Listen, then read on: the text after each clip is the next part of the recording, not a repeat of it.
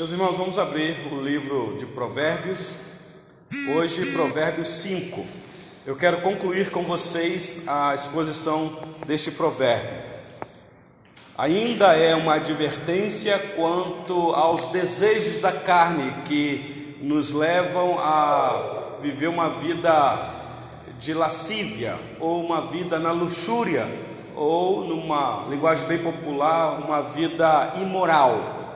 Este é o cuidado do pai com o filho aqui. Então, abra sua Bíblia aí, Provérbios 5. A conclusão hoje, meus irmãos, se dará dos versículos 15 a 23. Então, eu vou ler o texto e depois nós vamos comentar aqui algumas verdades que o texto nos apresenta e tirar lições, porque eu quero me ater com vocês aqui algumas lições. Lembrando que a lição aqui se dará mais na cabeça dos homens, não que não sirva para as mulheres, mas aqui é mais para o homem, porque você está vendo que o pai está falando, filho meu. É claro que pode ser também considerada filha minha, mas aqui é para mostrar a responsabilidade do homem, aquele a quem Deus deu autoridade quando formou do pó da terra, e quando ele falhou, o Senhor Deus chamou ele à responsabilidade: Adão, o que é que você fez, Adão?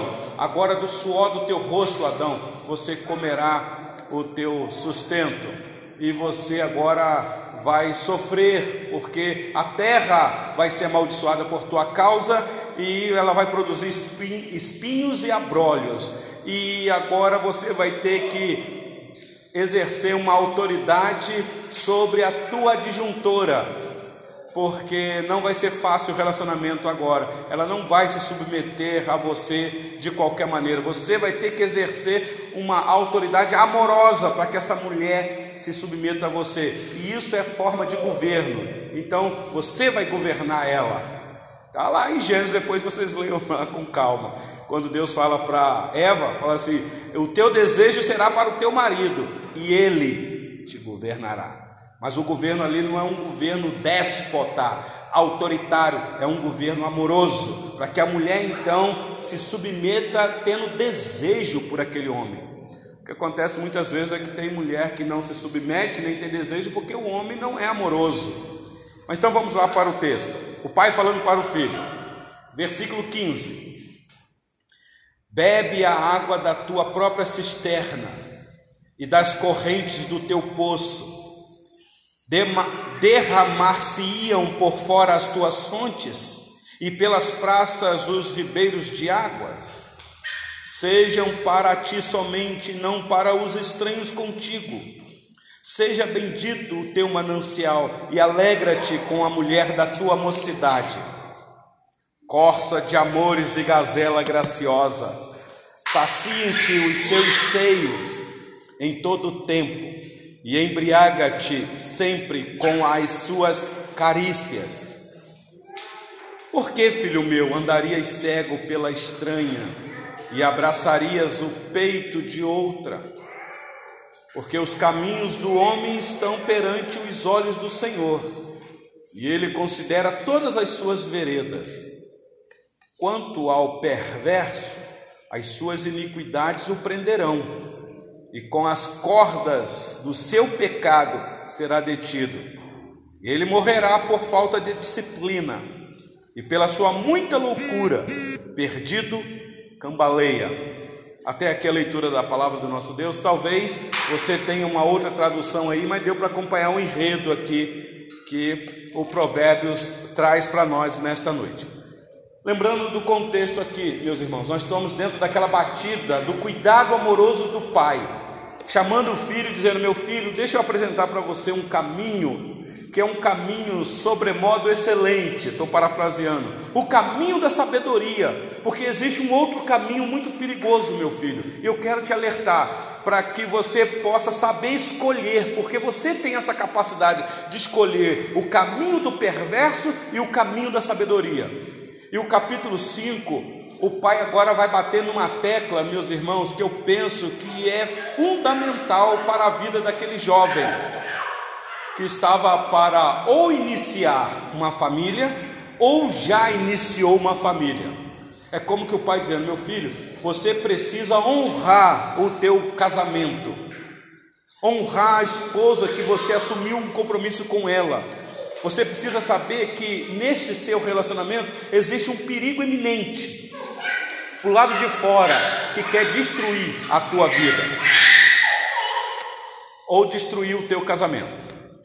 E se vocês lembram, semana passada nós falamos dos versículos 1 até o versículo 14 de Provérbios 5, quando o pai está dando um alerta para o filho, dizendo: Meu filho, porque é, cuidado, porque existe uma mulher, que na minha tradução aqui está mulher adúltera, mas tem uma outra tradução aí, e eu penso que esta é a, é a melhor, é uma mulher estranha ou estrangeira, que essa mulher, ela tem um lábio, é, é, lábio muito doce, ela tem uma fala muito açucarada, toma cuidado meu filho, Cuidado com quem você anda conversando, cuidado com os assédios, as seduções você lembra disso, está aí no versículo 3, se você der uma olhadinha aí. Provérbios 5, 3.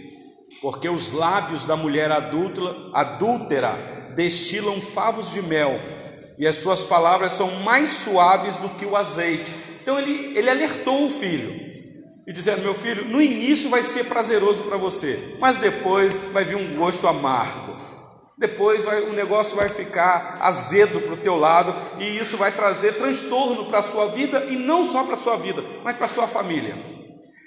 Dentro desta batida, meus irmãos, é que começa agora o versículo 15, quando o pai vai mais direto para o filho, dizendo: Meu filho, bebe a água da tua própria cisterna e das correntes do teu poço.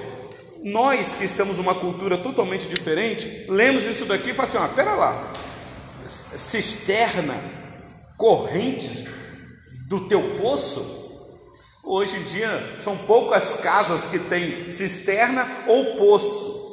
As cidades mais do interior que ainda tem, né? Lá no, no, no seu, na sua propriedade, um poço. Mas hoje a modernidade eh, chegou e as pessoas têm o chamado poço artesiano faz aquele e aí jorra muita água. Mas aqui, meus irmãos, lembrando que nós estamos no Oriente Antigo. E a água aqui numa região árida, quando se furava um poço, uma cisterna, a água era ouro. Então era valorizado demais. O pai está pegando a figura geográfica e dizendo: meu filho, você sabe qual é o valor da água quando aqui nós temos um poço ou uma cisterna? O valor que nós damos, nós não desperdiçamos. Nós tratamos isso de uma maneira tão carinhosa, amorosa, protegemos. Isso serve para também ah, nos abençoar e como isso é abençoador para outras. E ele usa agora a, linguagem para o filho dele, dizendo: Meu filho, você que agora tem uma família, por assim dizer, ou está entrando numa família, é como a sua própria cisterna. Então, bebe a água da tua própria cisterna, ou seja, valorize a sua vida conjugal, valorize o teu relacionamento.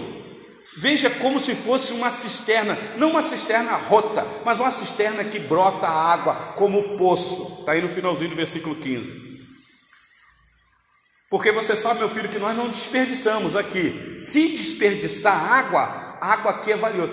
Vocês lembram que eu, aqui na devocional, falei com vocês de João 4, quando aquela moça foi lá naquele poço buscar água, chamado Poço de Jacó, né? Que até naquela época estava dando água. O valor que era e o milagre que o Senhor Jesus realizou na vida daquela moça ali na beira daquele poço, se revelando a ela como sendo o Messias aguardado. O pai fala para o filho aí no versículo 16: Meu filho, você derramar-se-ia por fora as tuas fontes? E pelas praças os ribeiros de água. Você sabe que não é assim, nós valorizamos muito a, a, nossa fonte de água, nós não desperdiçamos, nós não deixamos ela ser derramada para ir para fora, para outros lugares, desperdício de água. Meus irmãos, é assim até hoje. Nós estamos aqui no estado de Minas Gerais e aqui quem é responsável pelas fontes de água é a Copasa. É triste quando a gente vê um, tubo que estourou na rua ou até dentro de casa e aí vai desperdiçando aquele monte de água. É, a gente logo fala, tem que acionar lá para o pessoal vir aqui para corrigir, porque desperdício Olha a linguagem, o pai está dizendo, meu filho, valorize o teu casamento. Não, não desperdice tempo com outras coisas. E, e ele está falando, está alertando o filho aqui do perigo de do filho olhar para o vizinho e ver que a grama do vizinho é mais verde, ser seduzido. E aí o versículo 17 ele, ele afirma: Seja para ti somente e não para os estranhos contigo.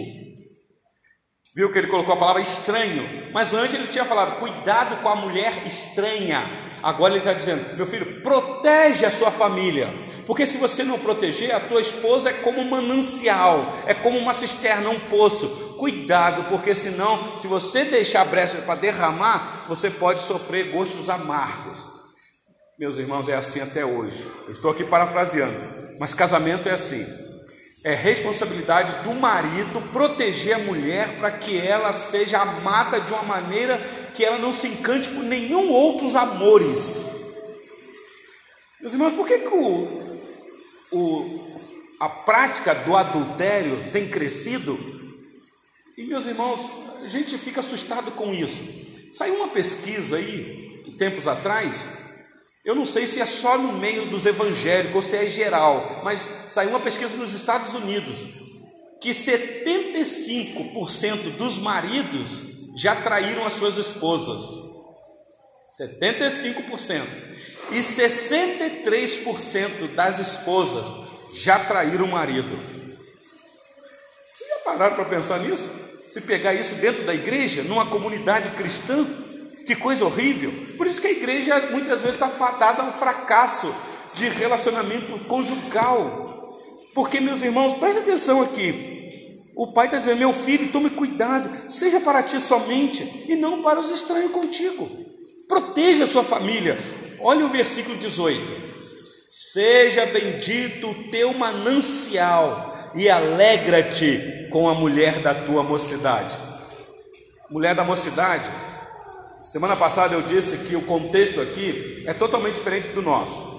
Hoje, os homens querem casar tarde, e as mulheres também, ninguém quer casar cedo. Mas nesse contexto aqui, meus irmãos, como nós havíamos dito, uma moça com 12 anos já poderia estar preparada para casar. Hoje é um escândalo, porque hoje para nós isso é criança. Mas aqui nós estamos dentro de um contexto diferente. Um menino de 15 anos já poderia constituir uma família. Então o pai está falando: meu filho, você tem que ter responsabilidade. Se você assumir essa, esse compromisso, alegra-te com a mulher da tua mocidade. Olha a outra figura que ele vai usar aí no versículo 19. No versículo de número 17, digo, é, 15 e 16, ele usou aquelas, a linguagem das fontes, do poço, que era muito valioso para ele. Mas agora olha o que ele usa aí: corça de amores e gazela graciosa. Bom, pelo que me parece que são dois animais, corça e gazela. Todos esses animais aqui da família dos servos. Quem, quem gosta de, de assistir aí é Discovery ou então Animal Planet sabe do que tá. Esses animais aqui, meus irmãos, são animais que suportam temperaturas áridas. Eles conseguem sobreviver em lugares muito é, é, dramáticos. São a... Olha o que o pai está dizendo para o filho: meu filho, você valorize o teu poço, a tua cisterna, valorize a tua mulher, a mulher da tua mocidade, porque ela é para você como se fosse uma corça, uma gazela graciosa. Você tem que estimular nela esta capacidade de suportar as intempéries da vida. Que lição aqui, meus irmãos. Que aconselhamento do pai para o filho. Meus irmãos, como que nós pais falhamos hoje na criação dos nossos filhos quando nós vamos instruir os nossos filhos para o casamento? Lamento dizer que nós estamos numa cultura, e eu estou falando fora dos arraiais da igreja cristã, nessa sociedade pervertida, que o pai pega o filho para ele virar homem e leva ele numa casa de massagem para ele poder iniciar a vida sexual dele. Não são poucos pais sem sabedoria que fazem isso com os seus filhos. Olha aqui o que o pai está dizendo para o seu filho: Meu filho, seja homem e seja fiel e íntegro. E se você assumir um compromisso, valorize, valorize, porque esta responsabilidade é tua. E aí ele usa umas linguagens aqui que eu não vou tecer muitos comentários, porque é gráfico por causa das nossas crianças. Apesar que são crianças ainda pequenas, tenra, mas olha o que ele diz no finalzinho do versículo 19 aí. É bem, é bem gráfico. Ele diz assim: sacie-te os seus seios em todo tempo e embriaga-te sempre com as suas carícias. A linguagem aqui, meus irmãos, é uma linguagem de intimidade. Se você conhece o contexto do Oriente Antigo, você sabe que a palavra embriagar aqui é, é relacionada ao vinho. Eles bebiam muito nas festas e gostava o vinho que alegra o coração, que estimula, que dá coragem. É assim até hoje. O álcool, o álcool encoraja a pessoa demais. A pessoa é uma pessoa pacata, a beber um pouquinho, pronto, vira uma fera. Meus irmãos, com isso eu não estou dizendo que nós somos a favor da, de ingerir álcool. Nós não temos um mandamento explícito proibindo ingerir álcool, mas eu particularmente sou contra você ingerir álcool. Por que, que eu digo isso? Porque tem pessoas que têm controle, mas outras não. E mesmo assim eu coloco em xeque esse chamado controle, porque ah, o álcool ele tem poder para dominar a pessoa em três estágios da vida dela. O primeiro é aquele estágio que você tem um contato com álcool e ele te deixa todo alegre e animado, que muitos dizem aí que é a fase do macaco. A pessoa bebe e ela começa a ser dominada por aquele álcool e ela começa a ser uma pessoa muito engraçada, fazer macaquice, contar piada que ninguém ri.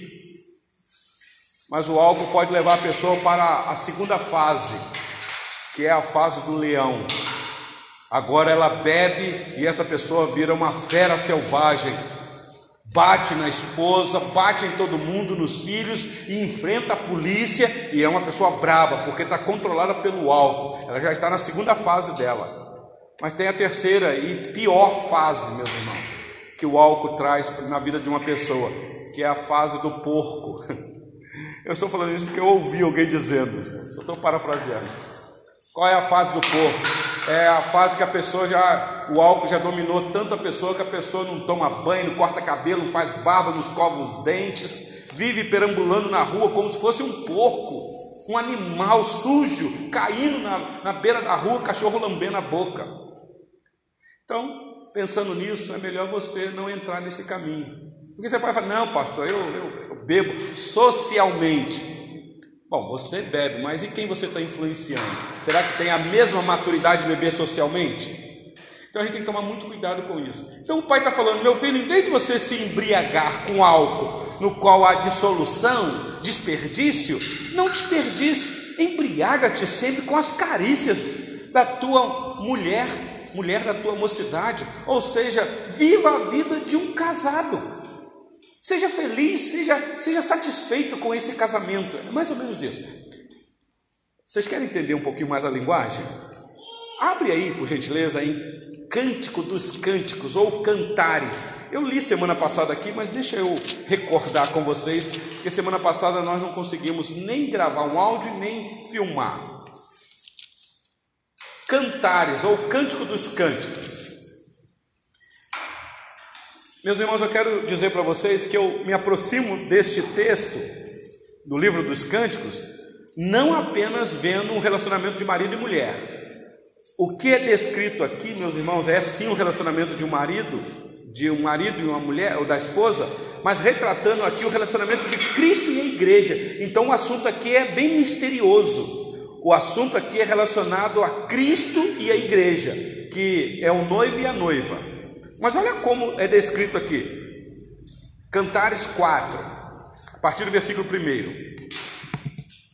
Diz assim: Como és formosa, querida minha, como és formosa. Os teus olhos são como as das pombas e brilham através do teu véu. Os teus cabelos são como o rebanho de cabras que desce ondeantes de, do monte de Gileade. São os teus dentes como o rebanho das ovelhas recém-tosquiadas, que sobem do lavadouro, e das quais todas produzem gêmeos, e nenhuma delas há sem crias. Os teus lábios são como um fio de escarlata, e tua boca é formosa, as tuas faces, como romã partida, brilham através do véu. O teu pescoço é como a torre de Davi, edificada para arsenal, mil escudos pendem dela, todos boquéis de soldados valiosos. Os teus dois seios são como duas crias, gêmeas de uma gazela que se apacentam entre os lírios. Meus irmãos, prestaram atenção na descrição aqui? A gente fica perguntando assim, meu irmão Alisson, qual a importância de um texto deste aqui, desta linguagem, entrar num livro santo, num livro sagrado, num livro que nós cremos que é palavra do Senhor? Qual a finalidade desta linguagem tão gráfica, que aqui o autor ainda traduziu bem suave para nós? Porque no hebraico o sentido aqui é bem profundo. É uma linguagem, meus irmãos, para um relacionamento íntimo, para alguém que tem legalidade para esse relacionamento. Aqui não está falando de relacionamento de qualquer casal. Aqui está falando de relacionamento íntimo para casados que têm responsabilidade um para com o outro. Que é o compromisso que a igreja tem com Cristo e Cristo com a igreja. Então volta por gentileza para Provérbios 5. A partir do versículo 20 agora. Olha o que o sábio diz para o seu filho: Por que, filho meu, andarias cego pela estranha e abraçarias o peito de outra? Bom, me parece que quando o pai faz essa pergunta para o filho, a ideia que se dá é que o pai está vendo o caminho que o filho está seguindo. O filho pode dizer: Não, pai, eu, eu, eu estou tranquilo, pai, eu não estou cego por ninguém, não. Ah, meu filho, eu, eu, eu sou experiente nesta área, meu filho. Eu, eu faço uma leitura só de olhar, meu filho. Está assim, meu filho. Se você não for alertado, se alguém não te avisar, meu filho, você vai cair. É como que o pai dizendo assim: Você vai cair porque papai caiu. Então, meu filho, abre os teus olhos. Lembra que foi essa tônica lá? Os olhos precisam estar bem, bem atentos, abertos, ouvidos também. Por isso que todo o tempo o pai está dizendo: meu filho, ouve, meu filho, olhe. Por que, meu filho? Andarias cego pela estranha. A cegueira aqui, meus irmãos, é uma cegueira é, é, da paixão, por assim dizer, do encantamento, da atração, da sedução, do canto da sereia. Cuidado, meu filho, cuidado. Por que tudo isso, pai? Olha o versículo de número 21. Porque os caminhos do homem estão perante os olhos do Senhor, e ele considera todas as suas veredas. Pronto, ele tocou num ponto aqui fulminante. Ele está dizendo: Meu filho, você pode falar para mim que está tudo bem, mas Deus conhece os teus caminhos. Aliás, meu filho, o Senhor conhece o caminho do homem, porque o caminho do homem estão diante do Senhor. Então, nesse sentido, meu irmão Sandro, Valdenês, Diácono Kênio, não tem um lugar que nós possamos ir que os olhos do Senhor não estão lá. Não tem um lugar que a gente vai entrar e fechar as portas e dizer: aqui o Senhor não está. Isso daqui assusta a gente. E ele vai alertar o filho dizendo: porque há um juízo da parte de Deus para os perversos. Por isso, meu filho, eu quero que você atente para a sabedoria. O versículo 22 e 23 ele diz assim: Quanto ao perverso, as suas iniquidades o prenderão, e com as cordas do seu pecado será detido. O que ele está dizendo é o seguinte: não pense, meu filho, que o pecado não irá cobrar o preço, porque vai porque o pecado ele cobra um salário. Meus irmãos, qual é o salário do pecado? O que o sábio está dizendo aqui para o seu pai está dizendo: o pecado é como uma corda e ele prende a pessoa, e ele prende a pessoa para trazer vergonha, vexame para a pessoa. Meus irmãos, acho que no nosso último encontro nós falamos aqui que muitas vezes o pecado é como uma teia de aranha, que você cai nele e você tem que ter a misericórdia do Senhor para te tirar de lá, porque dificilmente numa teia de aranha, um inseto, quando cai lá, consegue sair sozinho. Eu li aí um comentário de um pastor reformado, dizendo que o pecado, no início, é como teia de aranha, depois ele se torna uma camisa de força. Aí que você não consegue sair mesmo. E não sei se vocês sabem, a camisa de força, por que, que ela tem essa, esse nome? Prende a pessoa. Quanto mais a pessoa tenta tirar, mais ela aperta ele. Ele não consegue sair de jeito nenhum. É isso que o pai está dizendo para o filho: meu filho, tome cuidado, porque o caminho do perverso, as suas iniquidades o prenderão, e com as cordas do seu pecado será detido. E aí ele conclui no versículo 23: ele morrerá pela falta de disciplina, e pela sua muita loucura, perdido cambaleio. É o que eu disse, meus irmãos, o morrer aqui pode ser espiritual ou pode ser literal. Morrer aqui é muito sério. É o que eu disse, o pecado ele cobra e ele cobra caro, ele cobra muito caro. Bom, eu disse para vocês aqui que eu ia tirar algumas lições para nós e para nós e ia pesar sobre a cabeça dos homens. Então eu quero encerrar esse estudo desta noite com outros dois textos, tirar algumas lições aqui para nós, baseado no que eu acabei de ler. O primeiro está aqui mesmo em Provérbios, Provérbios 18, 22. Olha aí. Provérbios 18, 22.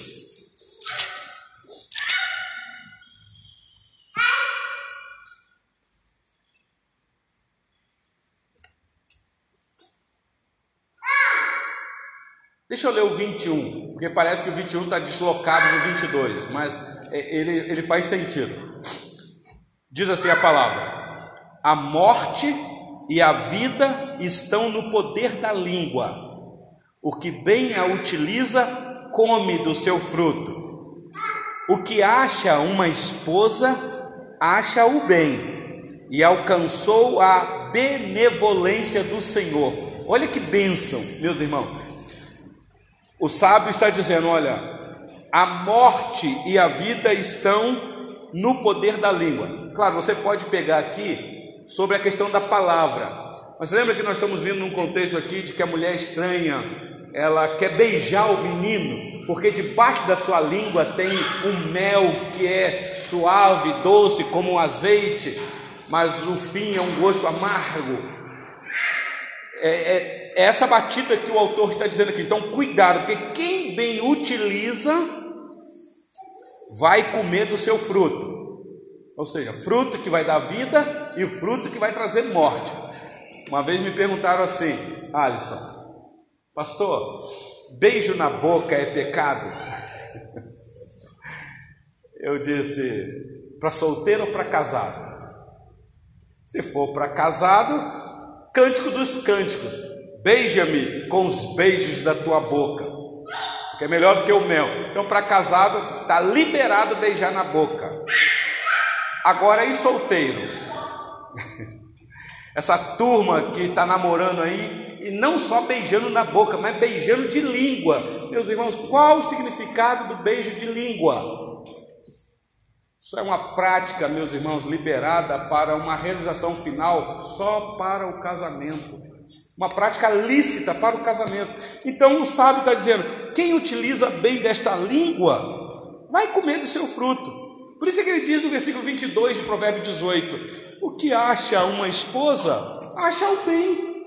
Achou o bem. Por que, que achou o bem? Porque alcançou benevolência do Senhor.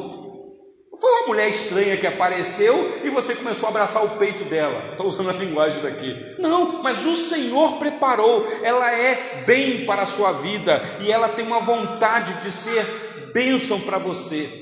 Porque a palavra benevolência, vocês têm uma outra tradução aí, fala exatamente disso, desse bem e dessa vontade que está associada sobre o bem. Então, marido que está aqui nessa noite, valorize a tua esposa.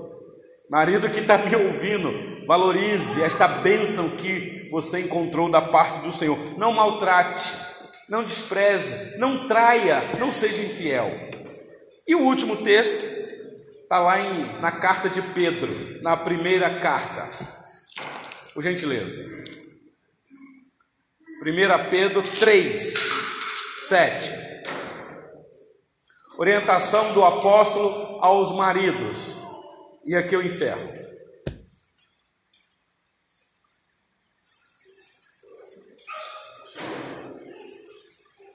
Conseguiram achar? Primeira carta de Pedro, capítulo 3, versículo 7.